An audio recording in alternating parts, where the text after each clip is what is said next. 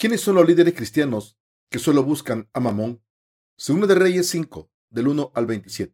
Naamán, general del ejército del rey de Siria, era varón grande delante de su señor y lo tenía en alta estima, porque por medio de él había dado Jehová salvación a Siria. Era este hombre valeroso en extremo, pero leproso, y de Siria habían salido bandas armadas y habían llevado cautiva de la tierra de Israel a una muchacha, la cual servía a la mujer de Naamán. Esta dijo a su señora, si rogase mi señor al profeta que está en Samaria, él lo sanará de su lepra. Entrando Naamán a su señor, le relató diciendo, así y así ha dicho una muchacha que es de la tierra de Israel. Y le dijo el rey de Siria, anda, ve, y yo enviaré cartas al rey de Israel. Salió pues él, llevado consigo diez talentos de plata y seis mil piezas de oro y diez mudas de vestidos. Tomó también cartas para el rey de Israel, que decían así, cuando lleguen a ti estas cartas, sabe por ellas que yo envío a ti mi siervo, Naamán, para que lo sane de su lepra. Y luego que el rey de Israel leyó las cartas, rasgó sus vestidos y dijo, ¿soy yo Dios que mate y de vida para que éste envíe a mí a que sane a un hombre de su lepra? Considera ahora y ve cómo busca ocasión contra mí. Cuando Eliseo, el varón de Dios, oyó que el rey de Israel había rasgado sus vestidos, envió a decir al rey, ¿por qué ha rasgado tus vestidos? Venga ahora a mí, y sabrá que hay profeta en Israel. Y vino Naamán con sus caballos y con su carro, y se paró a las puertas de la casa de Eliseo. Entonces, Eliseo le envió un mensajero diciendo, Ve y lávate siete veces en el Jordán, y tu carne se te restaurará, y serás limpio. Y Naamán se fue enojado, diciendo, He aquí, yo decía, para mí, Saldrá él luego, y estando en pie invocará el nombre de Jehová su Dios, y alzará su mano y tocará el lugar y sanará la lepra. Habana y Farfar, río de Damasco, ¿no son mejores que todas las aguas de Israel?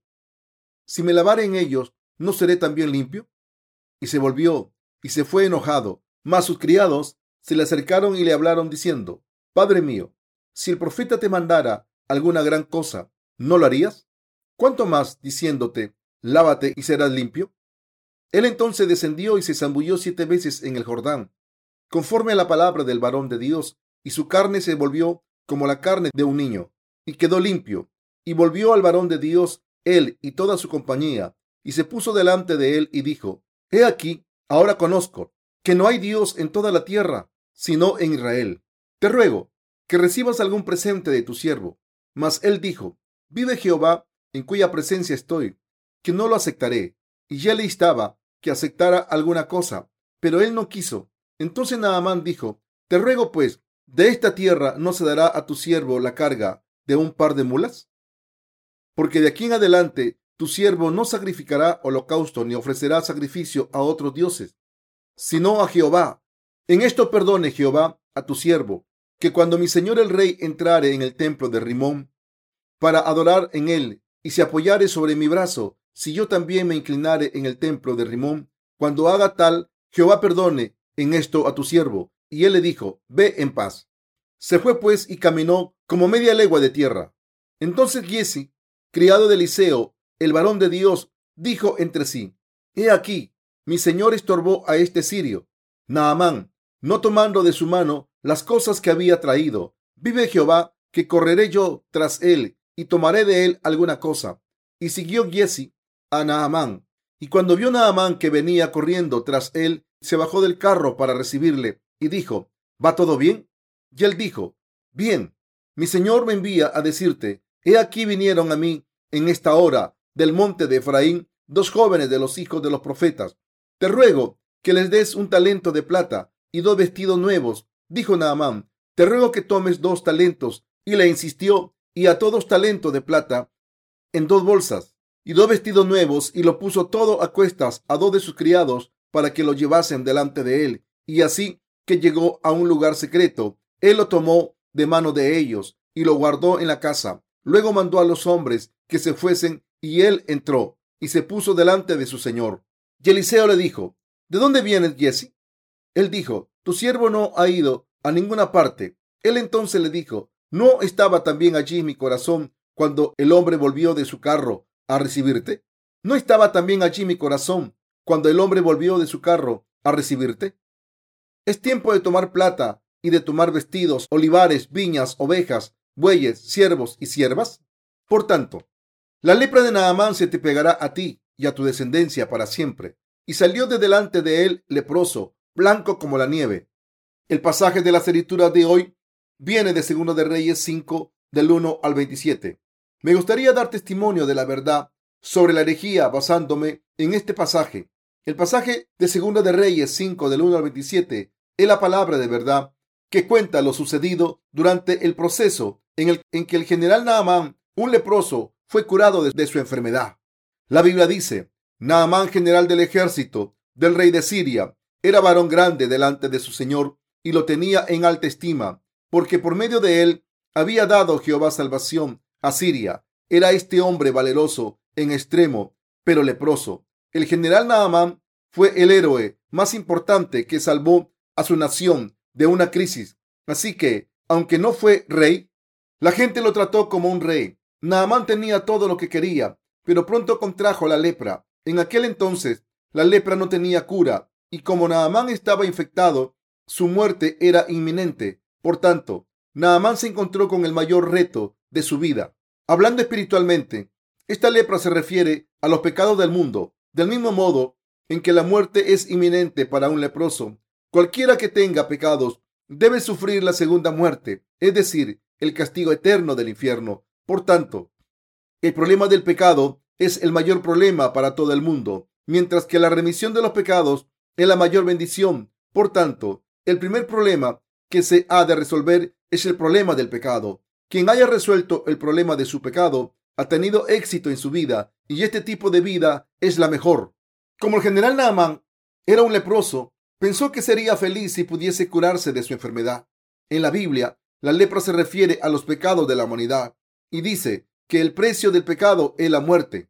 Está escrito, porque la paga del pecado es muerte, mala dádiva de Dios es vida eterna en Cristo Jesús, Señor nuestro. Romanos 6:23. Dios deja claro aquí que el precio del pecado es la muerte. Por eso, si alguien resuelve el problema de sus pecados, ha resuelto el problema de la muerte y es una persona victoriosa. ¿Qué más podemos desear que resolver el problema de la muerte? No hay nada más que desear que vivir para predicar el Evangelio del agua y el Espíritu. Así que, para ser curado de su enfermedad, Naamán fue a Israel para buscar a Eliseo fue al rey de Israel con una carta personal escrita por el rey de Siria. En esta carta que Naamán trajo consigo, el rey de Siria decía, envío al comandante de mi ejército. Hay un hombre llamado Eliseo en tu país que puede curar la enfermedad de Naamán, y por eso te pido que sea responsable de su curación. Al leer la carta del rey de Siria, el rey de Israel se rasgó las vestiduras y dijo, ¿acaso soy Dios? ¿Cómo puedo curar esta enfermedad si no soy Dios? ¿Acaso el rey de Siria quiere luchar contra mí? ¿No está buscando una excusa para invadirnos? Así que el comandante de su ejército tiene la lepra. ¿Qué tiene esto que ver conmigo? Si me hubiera pedido otro favor, quizás le podría ayudar. Pero ¿cómo puedo curar la lepra, una enfermedad temida por todos? El rey de Israel estaba exasperado por esta petición. Por eso se rasgó las vestiduras delante de su corte. Así que Hubo una gran conmoción en el palacio porque el rey estaba exasperado. El hombre en cuestión era el comandante del ejército sirio. No había que tomarse el asunto a la ligera. Si este problema no se resolvía rápidamente, quizás se empezase una guerra de nuevo. Pero no había nadie que pudiese resolver este problema aparte del Señor Dios. Ni el rey de Israel ni cualquier otro líder de las religiones paganas podía resolver este problema. Pero Dios lo resolvió a través de su siervo Eliseo. Una vez más, podemos descubrir el maravilloso poder de Dios que obró a través del Evangelio, del agua y el Espíritu. Hoy me gustaría dar testimonio de la verdadera fe y contestar las siguientes preguntas. ¿Quiénes son los verdaderos siervos de Dios en el cristianismo? ¿Quiénes son los creyentes ortodoxos y quiénes son los mentirosos? Naamán es enviado a Eliseo. Está escrito, cuando Eliseo el varón de Dios oyó que el rey de Israel había rasgado sus vestidos, envió a decir al rey, ¿por qué has rasgado tus vestidos? Venga ahora a mí y sabrá que hay profeta en Israel. Como la llegada de Naamán conmocionó a toda la corte, Eliseo le pidió que le enviase a Naamán diciendo, sabrá que hay un profeta en Israel. Eliseo le pidió al rey de Israel que lo enviase al general Naamán. Así que, al escuchar estas palabras, el rey envió al general a Eliseo.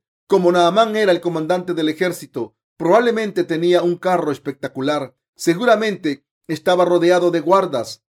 Cuando llegó a la casa de Eliseo y una gran ceremonia le precedió. Pero Eliseo envió a su siervo a Naamán y le dijo lo siguiente, lava tu cuerpo en el río Jordán siete veces, entonces serás sanado. Así que el siervo de Eliseo fue a buscar a Naamán y le dijo lo siguiente, Eliseo, el siervo de Dios, ha dicho, ve al río Jordán y lávate siete veces, entonces serás curado de tu lepra.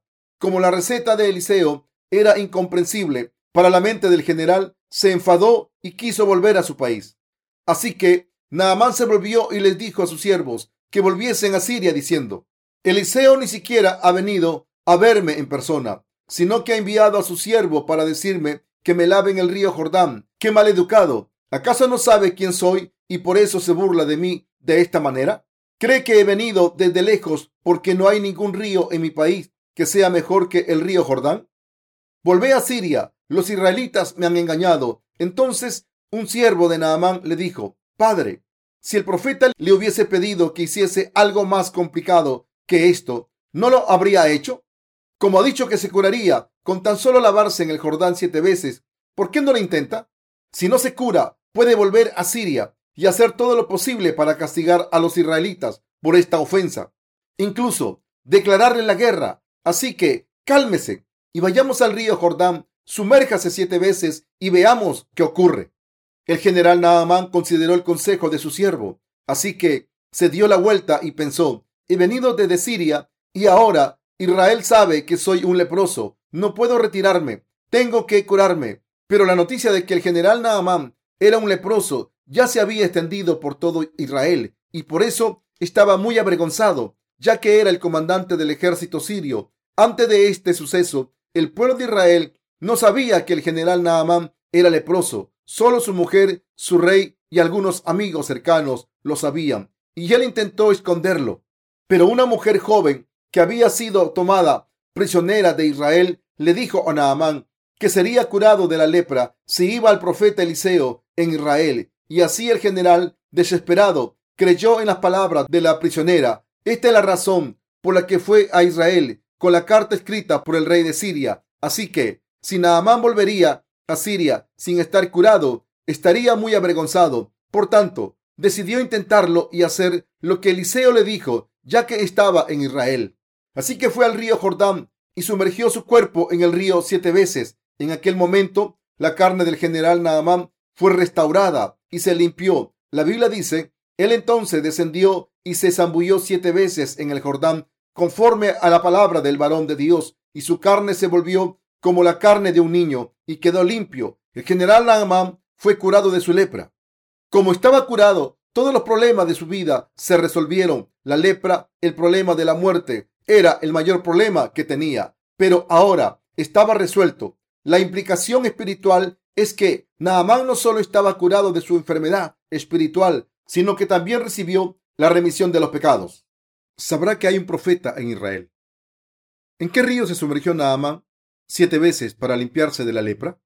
En el río Jordán. La Biblia dice que cuando Naamán se sumergió en el río Jordán siete veces, su carne se restauró como la de un niño pequeño. Lo que me gustaría señalar aquí es que cuando los siervos de Dios predican el Evangelio del agua y el Espíritu, siempre predican el suceso del río Jordán sin falta. El río Jordán tenía un significado importante en el Antiguo Testamento. Cuando el pueblo de Israel quería entrar en la tierra de Canaán, que era la tierra prometida, tuvo que cruzar el río Jordán. Después del éxodo de Egipto, cuando los israelitas tenían que cruzar el río Jordán, los sacerdotes que cargaban con el arca de la alianza se metieron en el río primero. Entonces el río dejó de correr y se secó para que los israelitas cruzasen el Jordán. Josué 3 del 5 al 17.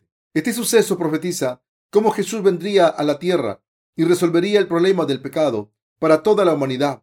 Al ser bautizado por Juan el Bautista en el río Jordán, al ir al río Jordán y recibir el bautismo de Juan el Bautista, Jesucristo cargó con todos los pecados del mundo en su cuerpo. Entonces fue crucificado y se levantó de entre los muertos para dar la remisión de los pecados a los que creen en él. Así, el pasaje de las escrituras de hoy nos da la respuesta exacta a las siguientes preguntas. ¿Dónde pueden borrar sus pecados los que creen en Jesús? ¿Quiénes son los siervos aprobados por Dios?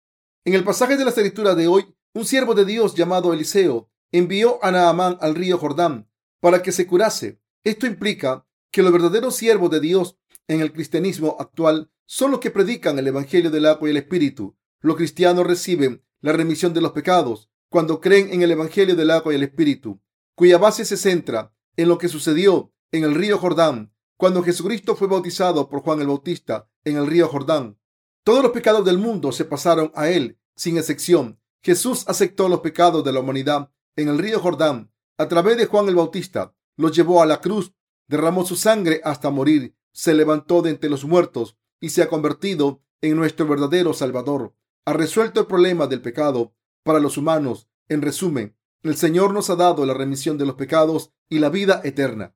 Cuando los mentirosos espirituales predican su evangelio, solo predican el suceso de la cruz. Por el contrario, los siervos de Dios predican la fe en el bautismo de Jesús en el río Jordán y en la sangre que derramó en la cruz, sin dejarse uno, y proclaman que Jesús ha salvado a todo el mundo a través de estos dos ministerios. Los verdaderos siervos de Dios son los que predican el Evangelio del agua y el Espíritu a todos los pecadores y resuelven el problema de los pecados por ellos. Ahora, está claro que solo los justos tienen fe en el Evangelio del agua y el Espíritu. Están cualificados para ser los verdaderos siervos de Dios. Pero los mentirosos intentan resolver el problema del pecado predicando la crucifixión de Jesús exclusivamente y se dejan el bautismo que recibió de Juan el Bautista en el río Jordán. Por eso hay mucha gente que no puede resolver el problema de los pecados de su corazón. Así que es esta gente la que se ha metido en las comunidades cristianas. Hoy me gustaría compartir la palabra de Dios sobre este asunto. Incluso hoy en día hay muchos herejes en el cristianismo. ¿Quiénes son los herejes en el cristianismo de hoy en día? Es absolutamente indispensable conocer la respuesta correcta a esta pregunta según la palabra de Dios. Debemos darnos cuenta de qué tipo de fe es la fe ortodoxa. Los cristianos de hoy en día que siguen los pecados de Jeroboam, aunque digan creer en Jesús, son herejes. Entre los ministros cristianos de la actualidad hay muchos que son como Jeroboam, quien adoró a los becerros de oro. Muchos líderes cristianos, es decir, pastores, ancianos y teólogos, siguen los pasos de Jeroboam. Esta gente no sabe quiénes son los herejes en las comunidades cristianas. Esta verdad aparece en 2 de Reyes 12 en el Antiguo Testamento, lo que demuestra que los cristianos que siguen los pecados de Jeroboam no son creyentes ortodoxos, sino herejes. En realidad, los herejes aparecieron de entre los israelitas que decían creer en Jehová Dios. En otras palabras, los herejes salen del judaísmo. Debemos entender que en tiempo del Nuevo Testamento han surgido herejes en el cristianismo, del mismo modo en que en el Antiguo Testamento la gente era destruida al seguir los pecados de Jeroboam, la mayoría de los cristianos de hoy en día siguen el ejemplo de los pecados de Jeroboam. ¿Cuáles fueron los pecados de Jeroboam? Aunque Dios había establecido que solo los descendientes de Leví podían ser sacerdotes, Jeroboam nombró a otras personas sacerdotes de toda clase de personas. Con todo esto, no se separó Jeroboam de su mal camino, sino que volvió a ser sacerdotes de los lugares altos de entre el pueblo, y a quien quería lo consagraba para que fuese de los sacerdotes de los lugares altos. Primera de Reyes 13:33. Si una persona común quería ser sacerdote, Jeroboam nombraba a esa persona para que fuera sacerdote. ¿No creen que esto es una herejía? Los israelitas pensaron que no había ninguna necesidad de seguir a Jehová Dios, su ley, a los sacerdotes nombrados por él o el sistema de sacrificio de justicia y misericordia que les permitía recibir la remisión de los pecados. En el Antiguo Testamento aparece una ley de salvación de Dios establecida para que la gente se redimiera de sus pecados, es decir, el sistema de sacrificios que requiere que un hombre ofrezca su fe justa a Dios sin falta. Dios dijo que para que un hombre fuera redimido de sus pecados, Debe haber un sacrificio animal para aceptar sus pecados y morir en su lugar. Tenía que haber un sacerdote que ofreciese este sacrificio Si alguien cometía un pecado y no cumplía un mandamiento de Dios, tenía que ofrecer un animal puro en el tabernáculo, pasarle su pecado mediante la imposición de manos en la cabeza del animal y después tenía que matar al animal, sacarle la sangre y entregarle la sangre al sacerdote. Entonces el sacerdote tomaba la sangre, ponía un poco en los cuernos del altar de los holocaustos, derramaba el resto por el suelo, cortaba la carne en trozos, la ponía sobre el altar de los holocaustos y la ofrecía quemándola. Así era como un pecador podía recibir la remisión de los pecados. Esta era la verdad que resolvía los pecados de la humanidad, del pecado y la muerte. A pesar de esto, Dios ha establecido la ley de salvación que ha permitido a la gente ser salvada de sus pecados. Pero el rey Jeroboam corrompió este sistema de sacrificios al nombrar a gente común sacerdotes. Por su propia codicia, acabó violando la ley de la salvación establecida por Dios, el plan de salvación de Dios. En las comunidades cristianas de hoy en día, cualquiera puede ejercer el sacerdocio. Hay personas que ni siquiera conocen la ley o la palabra de Dios y que no cree en el Evangelio del agua y el Espíritu, que son ordenados para el sacerdocio. El cristianismo actual está ordenando pastores a personas que no han recibido la remisión de los pecados de Dios. Estas personas han convertido a los becerros de oro en dioses en vez de Jesucristo y hace que otros también lo sigan. El templo establecido por Dios estaba en Jerusalén, pero en vez de adorar allí, Jeroboam estableció altares en dos lugares diferentes, Dan y Betel. El templo es la casa de Dios, así que el templo de Dios hoy en día es la iglesia y se encuentra en los corazones de los santos que creen en el Evangelio del agua y el Espíritu. La iglesia de Dios es donde vamos a adorarle y es donde escuchamos la palabra del Evangelio del agua y Espíritu de la boca de sus siervos. En su iglesia, los pecadores pueden recibir la remisión de los pecados en sus corazones y pueden resolver todos los problemas de sus pecados, enfermedades y vidas. Así, la gente debe recibir las bendiciones de Dios a través de sus siervos, pero hoy en día muchos pastores están impidiendo que esto ocurra, aunque no es cierto que todos los pastores lo hagan, del mismo modo en que Jeroboam llevó al pueblo de Israel a adorar a los becerros de oro. Muchos pastores de hoy en día hacen lo mismo. Todo hereje en las comunidades cristianas ha seguido los pasos de Jeroboam como en el Antiguo Testamento, como los oficiales de las iglesias y los líderes cristianos no conocen el Evangelio del agua y el Espíritu, ni creen en él, tienen pecados en sus corazones. Incluso en este momento no pueden borrar los pecados de sus corazones, pero a pesar de esto, todos los días intentan borrar sus pecados mediante las oraciones de penitencia. Están creando una religión idólatra y la están adorando, aunque tienen pecado en sus corazones. Sus iglesias los nombran diáconos, ancianos, pastores e incluso profesores de seminario. En la iglesia de hoy, solo quien ha recibido la remisión de sus pecados en su corazón al creer en el Evangelio del agua y el Espíritu puede llevar a cabo una función en la iglesia para hacer la obra de Dios. Del mismo modo en que Dios estableció que solo los descendientes de Leví podían ser sus sacerdotes, hoy en día solo los que creen en el Evangelio del agua y el Espíritu pueden ser siervos de Dios. Al contrario que los herejes que nombran a pecadores para cargos en sus iglesias, Dios establece que solo los reyes que creen en el Evangelio del agua y el Espíritu pueden tener un cargo en su iglesia. Eliseo le pidió al rey de Israel que le mandase al general Naamán para que supiera que había un profeta en Israel. Cuando el general Naamán fue, Eliseo le dijo a su siervo que le dijera a Naamán que tenía que ir al río Jordán y lavarse siete veces. Así que el siervo de Eliseo fue a Naamán y le dio el mensaje de Eliseo. Al escuchar esto, el general Naamán se enfadó. Naamán, que era leproso, se puso furioso porque estaba lleno de sus propias ideas. Incluso cuando una persona va a ver a un médico para ser curado, si es terco, puede acabar luchando con el médico. En el hospital, todos los pacientes deben hacer lo que les dice el médico. Si el médico les pidió que se quiten la camisa, tienen que hacer lo que se les dice. El médico suele preguntar cuándo empezaron los síntomas. Entonces, el paciente debe contestar cualquier pregunta del médico.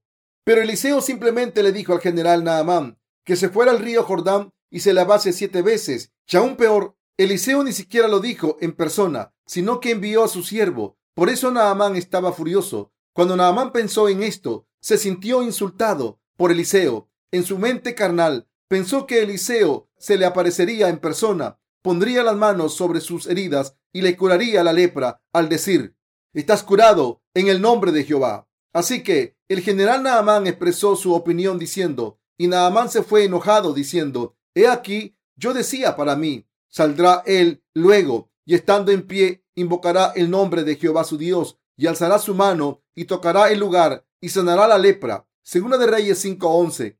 Naamán pensaba que el siervo de Dios le curaría en persona con algún tipo de cántico. Incluso hoy en día, los cristianos que no han nacido de nuevo tienen una fe supersticiosa. Estas creencias han surgido por sus pensamientos carnales en vez de la palabra de Dios. Sin embargo, la Biblia dice, porque los que son de la carne piensan en las cosas de la carne, pero los que son del Espíritu en las cosas del Espíritu. Porque el ocuparse de la carne es muerte, pero el ocuparse del Espíritu es vida y paz. Por cuanto los designios de la carne son enemistad contra Dios, porque no se sujetan a la ley de Dios, ni tampoco pueden. Y los que viven según la carne no pueden agradar a Dios. Romanos 8, del 5 al 8. Si no niegan a sus deseos carnales, no podrán creer en el Evangelio del agua y el Espíritu, ni seguirlo, y además acabarán teniendo creencias supersticiosas. Así que, entre los cristianos de hoy en día, muchas personas piensan, si ofrezco oraciones de penitencia a Dios, Él borrará mis pecados. Hay otras personas que piensan que si van a una montaña a orar a Dios mientras ayunan, Dios tendrá compasión y borrará sus pecados. Los que ofrecen oraciones de penitencia mientras ayunan lo hacen porque piensan que si aguantan el hambre y ofrecen oraciones de penitencia, Dios tendrá misericordia de ellos y borrará sus pecados. Pero estas creencias, junto con las oraciones de penitencia, son supersticiones. Los pecados de la humanidad se han borrado solo al creer en el Evangelio del agua y el Espíritu que el Señor le ha dado. Muchos cristianos piensan que si acuden a una persona con un don espiritual y le piden que les ponga las manos sobre la cabeza, sus pecados serán perdonados. Así que quieren encontrar a alguien que parezca tener un don espiritual y quieren que oren mientras pone las manos sobre ellos. Esto no es diferente de las creencias supersticiosas del pasado. Del mismo modo en que nuestros ancestros intentaban quitarse la mala suerte o curar una enfermedad acudiendo a un chamán para que hiciera rituales. Los cristianos de hoy en día intentan recibir la remisión de los pecados o ser curados por pastores, ancianos o diáconos con dones espirituales que oren por ellos mientras ponen las manos sobre ellos. Así, los cristianos de hoy en día están siendo engañados por mentirosos. Los herejes de las comunidades cristianas son los que no conocen el Evangelio del agua y el Espíritu y predican solo la sangre derramada en la cruz en vez del Evangelio del agua y el Espíritu. Estas personas son herejes que enseñan que sus pecados se borran mediante oraciones de penitencia. Estos herejes se revelan porque no dan frutos espirituales. ¿Cómo se revela el fruto de los herejes de hoy en día? El fruto de su fe se demuestra porque solo quieren la riqueza material. Así que Jesús dijo lo siguiente sobre los falsos profetas. Tened cuidado con los falsos profetas. Conoceréis al árbol por sus frutos. ¿Puede un buen árbol dar malos frutos? Hay muchos líderes cristianos como Giesi ante Dios. Pasemos a Segunda de Reyes 5 del 15 al 16. Y volvió al varón de Dios, él y toda su compañía, y se puso delante de él y dijo, He aquí, ahora conozco que no hay Dios en toda la tierra, sino en Israel. Te ruego que recibas algún presente de tu siervo. Mas él dijo, Vive Jehová, en cuya presencia estoy, que no lo aceptaré. Y le instaba que aceptara alguna cosa, pero él no quiso. Naamán fue curado de la lepra al obedecer las instrucciones de Eliseo, así que se alegró mucho y estuvo agradecido a Dios y a su siervo por curarle. Como la carne de Naamán se quedó como la de un niño pequeño, estaba muy contento después de haberse curado en el río Jordán al seguir las instrucciones del siervo de Dios. Naamán hizo su confesión de fe. Ahora sé que no hay Dios en toda la tierra aparte de Israel. Naamán se curó al obedecer al siervo de Dios, así que se dio cuenta de que el Dios de Israel era el Dios verdadero y todos los otros dioses eran falsos, así que pudo distinguir correctamente. Como se alegró tanto, Naamán le pidió a Eliseo que aceptase su regalo, pero Eliseo le rechazó diciendo, vive Jehová en cuya presencia estoy, que no lo aceptaré. Aquí podemos descubrir el verso del pasaje de las escrituras de hoy que nos demuestra quiénes son los verdaderos siervos de Dios y quiénes son los mentirosos. Los siervos de Dios solo buscan su gloria, no a Mamón. Por el contrario, los mentirosos buscan a Mamón en cualquier situación, aunque invocan el nombre de Dios. Como Naamán estaba curado de su lepra, ahora quería ofrecer un regalo precioso por su gratitud hacia Dios, pero Eliseo lo rechazó. Así que Naamán le pidió a Eliseo que le dejase llevarse un poco de tierra de Israel. Le pidió esto porque quería llevarse tierra a Siria y construir un altar para adorar a Jehová Dios. Naamán también le pidió a Eliseo que entendiese que también tendría que adorar a los ídolos del rey de Siria cuando le acompañase a los altares.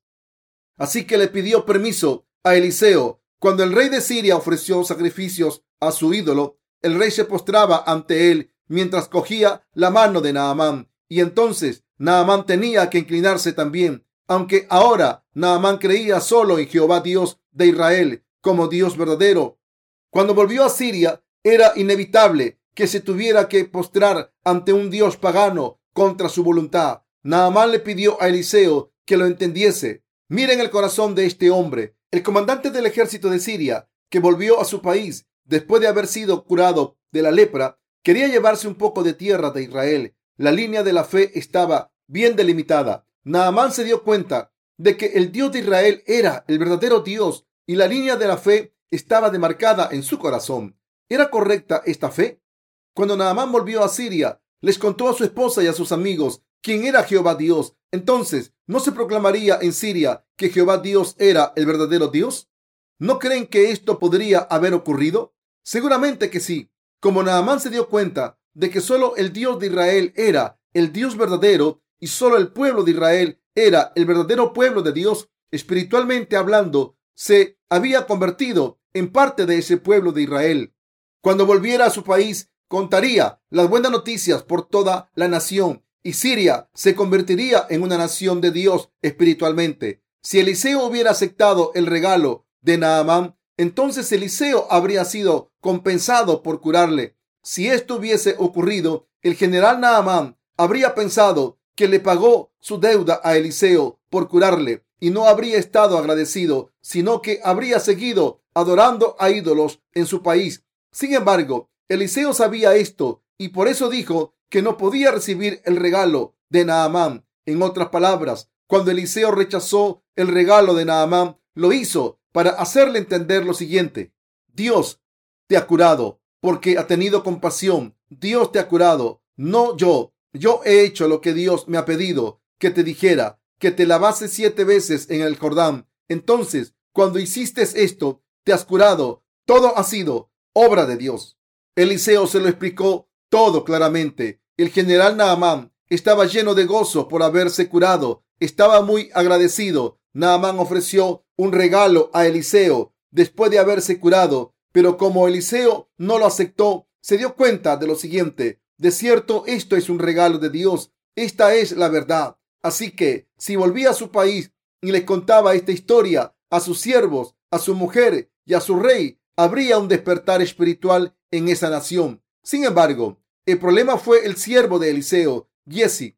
Este hombre sabía muy bien cómo su maestro hacía la voluntad de Dios, lo que Dios decía a través de su maestro, cómo él cumplía su voluntad y cómo protegía y defendía a la nación de Israel. Giesi también creía en Dios, pero este hombre, aunque creía en Jehová Dios, acabó convirtiéndose en un creyente codicioso. Está escrito entonces, Giesi, criado de Eliseo, el varón de Dios, dijo entre sí, He aquí mi señor estorbó a este sirio, Naamán, no tomando de su mano las cosas que había traído. Vive Jehová, que correré yo tras él y tomaré de él alguna cosa. Segunda de Reyes 5:20. Al contrario que Eliseo, que dijo, como que el Señor vive, tomaré algo de él.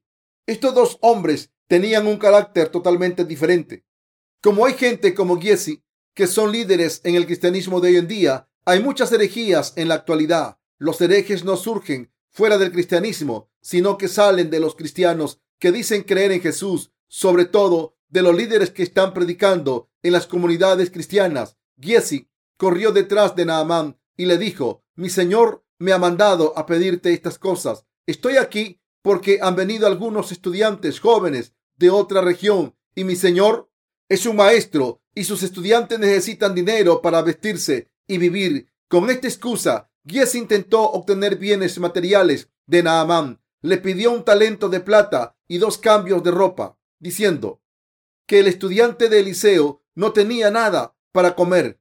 Este hombre no tenía vergüenza. Como el general Naamán escuchó lo que Giesi estaba diciendo, pensó, lo sabía, Eliseo quiere mis bienes porque también es un hombre. Hace poco rechazó mi regalo por educación, pero ahora me está enseñando quién es. Entonces le dio a Giesi un regalo generoso y dijo, ¿me pides solo un talento de plata? Te daré dos y también te daré los dos cambios de ropa. Por eso, antes de que Naamán volviese a su país, su fe inocente se corrompió. Si Naamán no hubiese encontrado a Giesi, hubiese vuelto a casa, habría producido un despertar espiritual en Siria. El evangelio del agua y el espíritu habría florecido allí. Pero Giesi impidió que esto ocurriese y arruinó la gracia de la verdadera salvación. Así los herejes del cristianismo actual solo quieren bienes materiales y son como Giesi, les piden dinero a sus congregaciones, les enseñan que sus pecados son borrados solo si creen en la sangre derramada en la cruz y ofrecen oraciones de penitencia y entonces predican que esta es la verdadera fe. Cuando les preguntan a los cristianos de hoy en día, ¿tienen pecados en sus corazones? Algunos dicen que no, tienen pecados, pero aunque dicen no tener pecados en sus corazones, como no conocen el Evangelio del agua y el Espíritu, tienen pecados en sus corazones. Sin embargo, siguen intentando engañar a la gente diciendo, intentad creer de verdad en la sangre de la cruz, entonces vuestros pecados desaparecerán. Si sus pecados no han sido borrados, es porque no creen en la sangre de la cruz correctamente. Estas personas también dicen, no creéis de verdad en la sangre de la cruz, así que de ahora en adelante escuchad las palabras que estamos predicando y creed en la sangre de la cruz. Entonces estaréis sin pecado. Sin embargo, si una persona no cree en el Evangelio del agua y el Espíritu de todo corazón, no puede recibir la remisión de los pecados. Hay ciertos cristianos que se denominan evangélicos. Saben que los creyentes no deben tener pecados. Saben que si una persona cree en Jesús, está sin pecados. Sin embargo, no saben cómo se pasaron sus pecados a Jesús y por eso enseñan lo siguiente. Con la sangre que derramó en la cruz, Jesús ha borrado todos los pecados de la humanidad, desde los pecados pasados hasta los del presente y el futuro. Así que, si creen en la sangre de la cruz de todo corazón, sus pecados desaparecerán de sus corazones. Por tanto, todos los cristianos evangélicos dicen que no tienen pecados. Como los evangélicos enseñan esto, diciendo que podemos ser justos si creemos en Jesús, los cristianos que han estado oprimidos por el pecado están más que contentos de escuchar que no tienen pecados. Y por eso se creen las mentiras de esta gente. Este fenómeno es el mismo fenómeno que ocurre cuando algunos cristianos ven como otra persona, como su misma enfermedad se cura y entonces se hipnotizan a sí mismo para creer que ellos también serán curados. Como la respuesta correcta es que una persona está sin pecado si creen en Jesús correctamente. Cuando la gente se hipnotiza hasta creer que no tienen pecados, sienten que no los tienen, aunque en realidad sus pecados siguen estando en sus corazones. Hay muchas personas entre los cristianos de hoy en día que solo creen en la sangre de Jesús derramada en la cruz. Este tipo de fe es una fe hereje, pero a pesar de esto, los herejes animan a sus seguidores diciendo, ¿acaso no están contentos de no tener pecados? ¿No se sienten como si estuvieran flotando? ¿Por qué dan su testimonio de salvación? Como sus seguidores dicen que sus corazones están llenos, todo lo que quieren hacer es sacarles el dinero al hacer que compitan por la aprobación de los demás mediante testimonios. Entonces, esta gente inocente no se da ni cuenta de esta trampa y ofrecen el siguiente testimonio. He creído en Jesús durante 20 años, pero todavía tengo pecados en mi corazón. Ahora creo en la sangre de Jesús derramada en la cruz y estoy sin pecado y mi corazón está lleno y feliz. Desde entonces quiero vivir para servir a Dios y al Evangelio de la cruz. Los herejes explotan a la congregación por dinero de la siguiente manera. ¿Acaso no están contentos? ¿No han recibido cosas maravillosas? Sí, es maravilloso. Quiero seguir sirviendo al Evangelio. Ahora queremos construir una iglesia más grande y por eso deben participar de esta obra ofreciendo sus contribuciones monetarias. Si participan en esta obra estarían haciendo lo correcto. Los herejes hacen que las congregaciones ofrezcan sus posesiones materiales al inflar su ego. Les dicen, qué gran bendición escuchar su testimonio. Lo que los herejes quieren es dinero. Le sacan el dinero a sus congregaciones de diferentes maneras. Cuando se reúnen, hacen que la gente les dé dinero. Para ello, citan la Biblia con el siguiente pasaje para mentir y engañar. Tres veces cada año aparecerá todo varón tuyo delante de Jehová tu Dios en el lugar que él escogiere a la fiesta solemne de los panes y levadura y en la fiesta solemne de las semanas y en la fiesta solemne de los tabernáculos y ninguno se presentará delante de Jehová con las manos vacías, cada uno con la ofrenda de su mano, conforme a la bendición que Jehová tu Dios te hubiere dado. Deuteronomio 16, 16 al 17.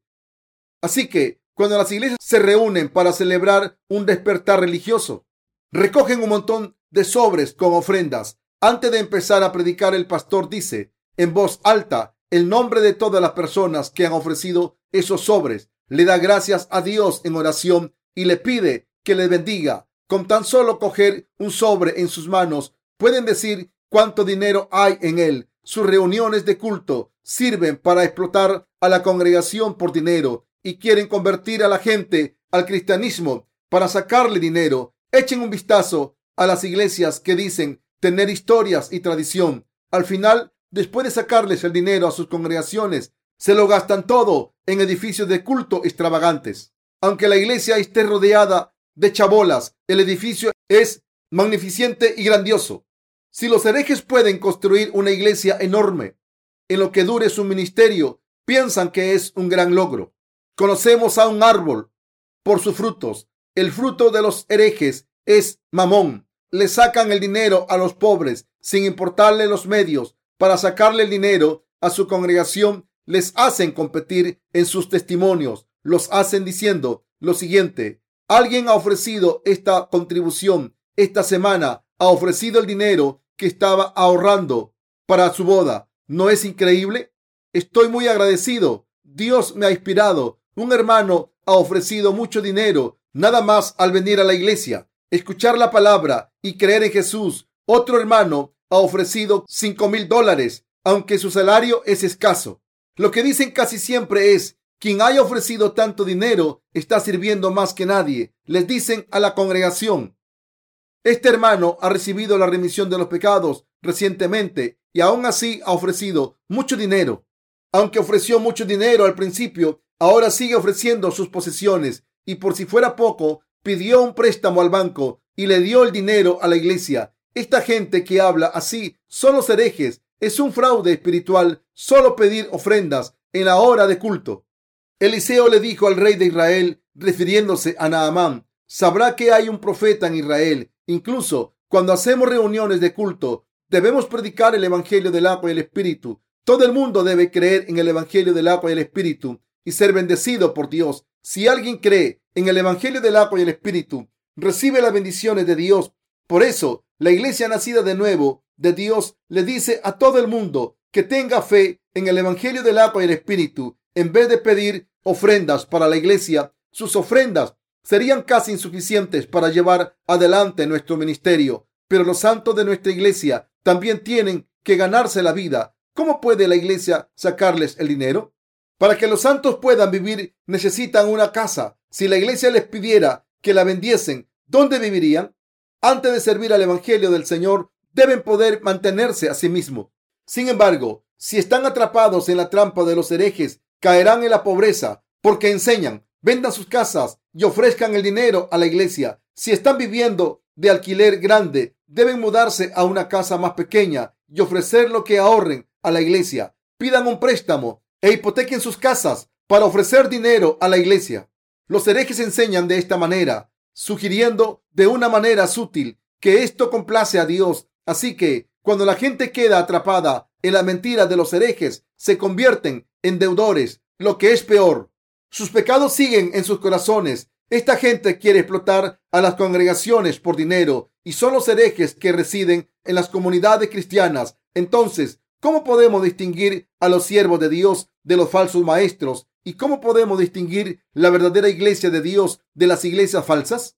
Podemos diferenciarles si miramos el fruto de su fe y el evangelio que están predicando. Al final, los herejes solo piden contribuciones materiales. Si solo ofrecen contribuciones materiales, serán tratados con honor. Pero si no pueden ofrecer tanto dinero, serán despreciados. ¿Qué ocurre con la iglesia de Dios entonces? ¿Desprecia a alguien porque no haga contribuciones monetarias? No, por supuesto que no. Esto es lo mismo que darle una patada a una persona cuando se ha caído. Para servir a Dios con sus posesiones materiales, deben tener al menos algo que ofrecer. ¿Cómo pueden servir a Dios solo de boca? Debemos darnos cuenta de que los cristianos de hoy en día solo quieren las riquezas, fama y deseos carnales y por eso son herejes. En el pasaje de las escrituras de hoy en día, Giesi, el siervo de Eliseo, fue detrás de Naamán, le pidió plata y ropa y lo escondió todo. Pero Eliseo, el siervo de Dios, sabía lo que había hecho, pero aún así le preguntó dónde había estado. Giesi le mintió y le dijo, su siervo no ha ido a ninguna parte. Sin embargo, Eliseo sabía exactamente lo que Giesi había hecho, porque le dijo, ¿no estaba también allí mi corazón cuando el hombre volvió de su carro a recibirte? Es tiempo de tomar plata y de tomar vestidos, olivares, piñas, ovejas, bueyes, siervos y siervas. Segunda de Reyes 5:26. Dios había hablado al corazón de Eliseo sobre lo que había pasado. Eliseo, el siervo de Dios, declaró a su siervo Giesi, has abandonado la obra de Dios y has buscado a Mamón y por tanto estarás maldito con la lepra. Te has convertido en un hereje para ser maldito durante toda la eternidad. Entonces esto se cumplió tal y como lo dijo Eliseo. Incluso los que han recibido la remisión de los pecados al creer en el Evangelio del agua y el Espíritu, si solo persiguen a Mamón como Giesi, se convertirán en herejes. La herejía es algo que surge en el cristianismo. Eliseo había declarado, por tanto, la lepra de Naamán se te pegará a ti y a tu descendencia para siempre. Y la Biblia dice que cuando Giesi se fue, tuvo la lepra y se volvió blanco como la nieve. Hoy en día también hay muchos herejes en las comunidades cristianas. Esto significa que sus corazones tienen la lepra. Si alguien tiene pecado en su corazón, pero es un pastor, evangelista o diácono en su iglesia o denominación, es un hereje. Por mucho que la gente se llame cristianos ortodoxos, son herejes a los ojos de Dios. Todos los que predican la palabra y tienen cargos en la iglesia, aunque tengan pecados en sus corazones, son herejes. Los herejes solo desean bienes materiales. Como Giesi solo quería riquezas, se convirtió en un hereje. Todos sus descendientes fueron leprosos. Todos sufrieron de lepra, generación tras generación. Si van a una colonia de leprosos espirituales, verán que está llena de descendientes de Giesi. Toda la familia, desde el abuelo hasta el padre, son leprosos. Nadie sabe cuándo terminará esta maldición de la lepra. Los herejes deben arrepentirse de su fe falsa y creer en el Evangelio del agua y el Espíritu. Ellos también deben creer en el Evangelio del agua y el Espíritu. Hablando espiritualmente, los que tienen pecados en sus corazones, aunque confiesen creer en Jesús como su Salvador, son herejes. Muchos cristianos creen en Jesús como su Salvador de manera vaga, pero ahora deben creer que Jesús tomó sus pecados al ser bautizado por Juan el Bautista en el río Jordán, murió en la cruz y se levantó de entre los muertos de nuevo para convertirse en nuestro verdadero Salvador. Entre los cristianos de hoy en día, los que no creen en el Evangelio del agua y el Espíritu son herejes. Estas personas buscan a Mamón y sus corazones tienen pecados. ¿Tienen pecados los que creemos en el Evangelio del agua y el Espíritu? No, no tenemos pecados. Así que los que creen en el Evangelio del agua y el Espíritu son cristianos normales ante Dios. Por el contrario, entre los que van a las iglesias de este mundo, muchas personas se convierten en herejes aunque hay muchos cristianos en el mundo y muchas personas que dicen creer en Jesús, las iglesias y las denominaciones están llenas de herejes. El cristianismo de hoy en día está plagado de herejes. Aunque estos cristianos dicen que sus congregaciones son ortodoxas, en realidad están llenas de herejes, pero no se han convertido en herejes por su propia voluntad, sino que les han enseñado de manera incorrecta. Cuando hablan con los denominados líderes cristianos entre los evangélicos, ven que no conocen el Evangelio del agua y el Espíritu, Pero a pesar de esto, muchos de ellos predican el Evangelio de la sangre de la cruz solamente. Y creen en este Evangelio erróneo. Sus Evangelios se parecen, pero no son iguales que el Evangelio del agua y el Espíritu. Solo trae maldiciones a sus seguidores, porque creen en el Evangelio que el Señor ha rechazado. Mas si aún nosotros o un ángel del cielo os anunciare otro evangelio diferente del que os hemos anunciado, sea anatema. Como antes hemos dicho también, ahora lo repito, si alguno os predica diferente evangelio del que habéis recibido, sea anatema. Gálatas 1 del 8 al 9. La iglesia de Dios es la reunión de los que creen en el evangelio del agua y el espíritu. Es la reunión de los que han sido redimidos y salvados de los pecados del mundo al creer en el Evangelio del agua y el Espíritu. Cuando los que creen en el Evangelio del agua y el Espíritu se reúnen en este mundo, forman la iglesia de Dios. Los miembros de la iglesia de Dios son los que han recibido la remisión de los pecados al creer en el Evangelio del agua y el Espíritu. ¿Cómo han recibido la remisión de los pecados? Al creer en el Evangelio del agua y el Espíritu. Sin embargo, cuando se les pregunta a los herejes cómo han recibido la remisión de los pecados, dicen, la hemos recibido al creer en la sangre de la cruz. Cuando les preguntamos de nuevo, entonces, ¿no tienen pecados? ¿Están sus conciencias sin pecado o no?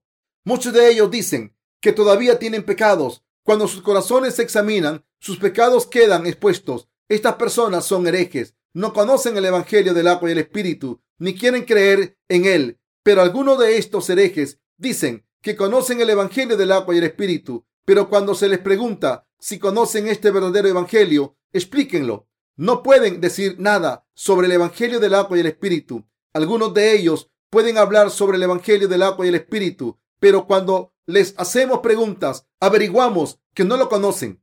Los apóstoles de la iglesia primitiva también tenían el Evangelio del agua y el Espíritu. Este Evangelio, en otras palabras, ha existido desde la era apostólica, al igual que nosotros, los apóstoles Pablo y Pedro y Juan, creyeron en el Evangelio del agua y el Espíritu y lo predicaron. Sin embargo, con el paso del tiempo, el cristianismo se secularizó.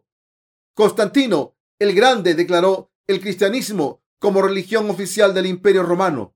Desde entonces, el Evangelio del agua y el Espíritu desapareció y el Evangelio de solo la sangre de Jesús se aceptó. Después de esto, la fe en el Evangelio del agua y el Espíritu desapareció y cualquiera podía ser reconocido como cristiano si profesaba su fe en Jesús. Por eso, hay tantos herejes en las comunidades cristianas de hoy en día. Hemos escuchado a muchos pastores y evangelistas del extranjero decirnos que han recibido la remisión de los pecados al creer en nuestros libros. No han escrito esto porque se lo hayamos pedido, sino que de verdad han recibido la remisión de los pecados al creer en el Evangelio del agua y el Espíritu. Por esta razón estamos llevando a cabo nuestro ministerio literario. Aunque no los hemos visto en persona, conocemos su fe. Así que llevamos a cabo nuestro ministerio literario con más dedicación. Al escribir libros, traducirlos y publicarlos, estamos predicando el Evangelio del agua y el Espíritu por todo el mundo.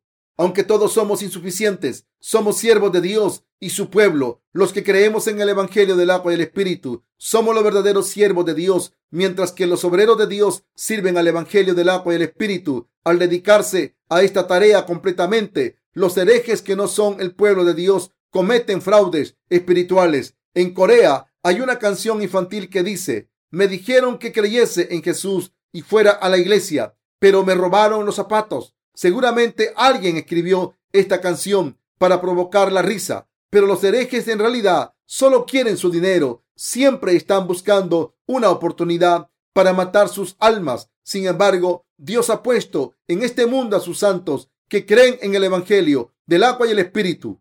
Estos santos están salvando almas. Ustedes y yo somos siervos de Dios. ¿No es esto maravilloso?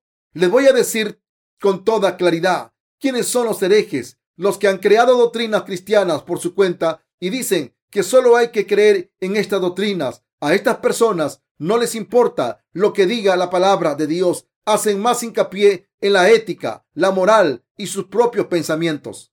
Así que han creado doctrinas cristianas por su propia cuenta y aprueban a los que creen en Dios según estas doctrinas. Esto es lo que es la doctrina de la cruz. Los cristianos están seguros de que han sido salvados al creer en la sangre de la cruz y creen que los pecados diarios se perdonan si ofrecen oraciones de penitencia, pero para alcanzar la perfecta salvación no deben seguir viviendo una vida santa y santificada. Así que afirman que si intentan ser santificados, así serán santificados por Dios completamente después de su muerte. Es decir, que serán personas sin pecado e irán al reino de los cielos. Esto es lo que la mayoría de los cristianos creen.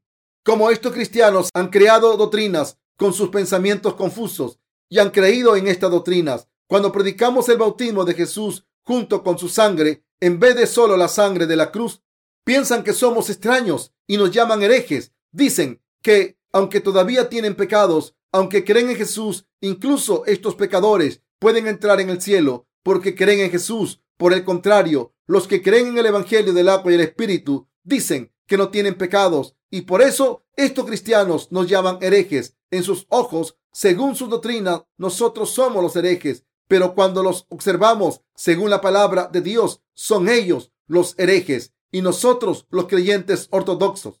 Como pueden ver aquí, los pensamientos humanos son peligrosos. Por eso todo el que cree en Jesús debe dejar de lado sus pensamientos Hemos visto cómo el general Naaman dejó de lado sus pensamientos y se sumergió en el río Jordán siete veces, según las palabras del siervo de Dios, y cómo su carne se curó y se quedó como la de un niño pequeño. Debemos dejar de lado nuestros pensamientos carnales y escuchar lo que Dios nos está diciendo, reconocer a sus siervos, escuchar lo que los siervos de Dios nos están diciendo. Debemos seguir el Evangelio del agua y el Espíritu. Como el cristianismo ha caído en la fe hereje, si hablo sobre este asunto demasiado abiertamente, en vez de darse cuenta de la realidad, los cristianos me atacarán. Con esto en mente, espero explicar la realidad de la herejía paso a paso, basándome en la palabra, para que puedan entenderla. Voy a hacer que se arrepientan y vuelvan al verdadero evangelio del agua y el espíritu. Estoy seguro de que Dios hará que esto ocurra. Estoy muy agradecido a Dios por hacernos creer en que Jesús tomó todos nuestros pecados y los borró mediante el bautismo de Juan el Bautista en el río Jordán y por hacernos sus siervos a pesar de nuestras insuficiencias. Ahora que hemos recibido la remisión de los pecados al creer en el Evangelio del agua y el Espíritu, debemos dedicar nuestros corazones y mentes a Dios. Someternos a Dios es unir nuestros corazones, mentes y determinación con la voluntad de Dios ofrecernos a nosotros mismos para que Dios nos use según su voluntad. Entonces, Dios nos utiliza como instrumento de su justicia. Sin embargo, si no ofrecemos nuestras mentes y cuerpos a Dios, incluso después de recibir la remisión de los pecados, nuestros cuerpos se convertirán en instrumentos del pecado. Si no tenemos cuidado, podemos convertirnos en Giesi. Es posible que nos convirtamos en Giesi. Giesi trabajaba para Eliseo, pero se convirtió en un hereje al recibir la remisión de los pecados, si unimos nuestros corazones con la iglesia de Dios y participamos juntos en la obra de servir a este evangelio, podremos vivir como los amados siervos. Sin embargo, si no hacemos esto, seremos como Giesi y escucharemos a Dios reprendernos diciendo, echa a estos siervos inútiles. No servimos al Señor porque seamos espirituales, meritorios o tengamos una buena naturaleza. Cuando ofrecemos nuestros cuerpos y mentes a Dios, Él nos permite ser utilizados y así es como somos instrumentos de su justicia. Después de recibir la remisión de los pecados, les pido que se den cuenta de esto y crean en esto. Nunca podemos conseguir nada espiritual por nuestra propia voluntad.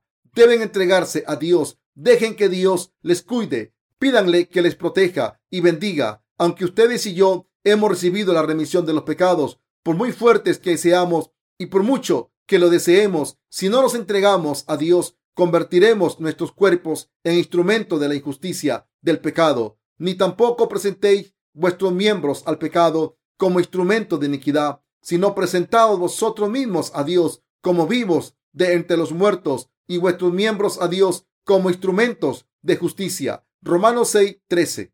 No hay ninguna excepción aquí. Lo mismo nos ocurre a nosotros. Si no sigo llevando a cabo la obra de Dios, acabaré siendo un instrumento del pecado. Cuando esta reunión de culto termine, volveré a mi casa y trabajaré en mi nuevo libro, tal y como Dios me lo ha ordenado. Cuando termine este trabajo, iré al centro de Inge y trabajaré allí. Y cuando tengamos otra reunión de culto, estaré aquí para predicar. Trabajo sin cesar. ¿Por qué? Porque si no lo hago, seré un instrumento del pecado. Por eso este punto tiene tanta importancia para todos los que estamos aquí, nuestros estudiantes, nuestros hermanos, hermanas, ministros y todos los demás a que dedicamos nuestros corazones determina si nos convertiremos en instrumento de la justicia o del pecado. Estamos separados en dos direcciones, en lo espiritual y lo carnal. Esta es la condición en la que nos encontramos ahora, porque hemos recibido la remisión de los pecados, dependiendo de en qué dirección vamos. Nuestro destino se determina. Si un árbol se inclina demasiado hacia un lado, caerá hacia ese lado. Si las nubes fueren llenas de agua sobre la tierra, la derramarán. Y si el árbol cayere al sur o al norte, en el lugar en que el árbol cayere, allí quedará. Eclesiastés 11:3. Si se inclinan hacia Dios, se convertirán en siervos de Dios. Pero si se inclinan hacia el mundo, se convertirán en siervos del mundo. Este es el cruce en el que nos encontramos después de recibir la remisión de los pecados. Si dejamos que nuestros corazones se inclinen hacia el mundo, nos convertiremos en instrumentos del mundo en poco tiempo.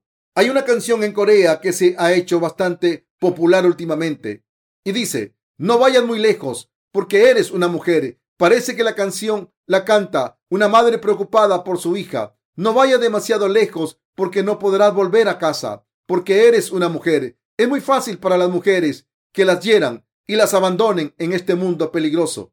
Pero, ¿significa esto que los hermanos estén libres del mundo?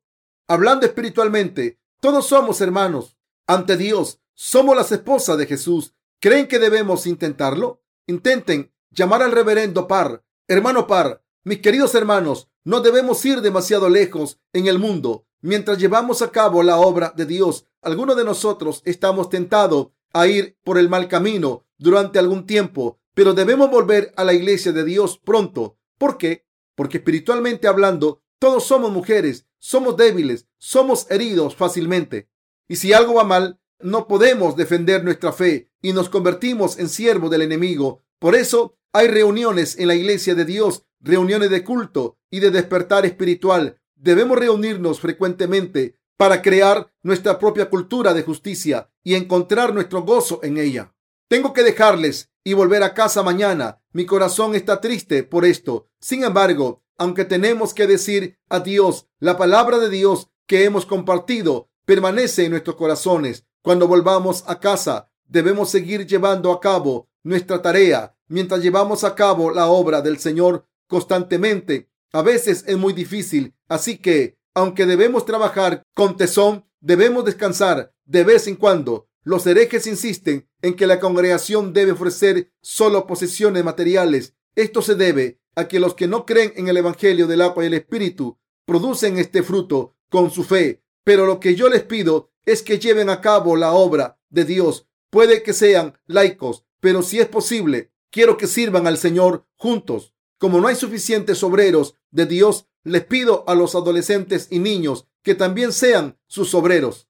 Si hubiera suficientes obreros, los adultos lo harían todo, pero como no es así, les pido a todos que trabajen por el Señor. Espero y oro que todos sean fieles a la obra del Señor hasta la muerte.